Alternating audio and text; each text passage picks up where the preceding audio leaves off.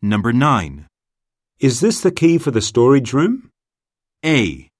There's some room. B. Yes, it is. C.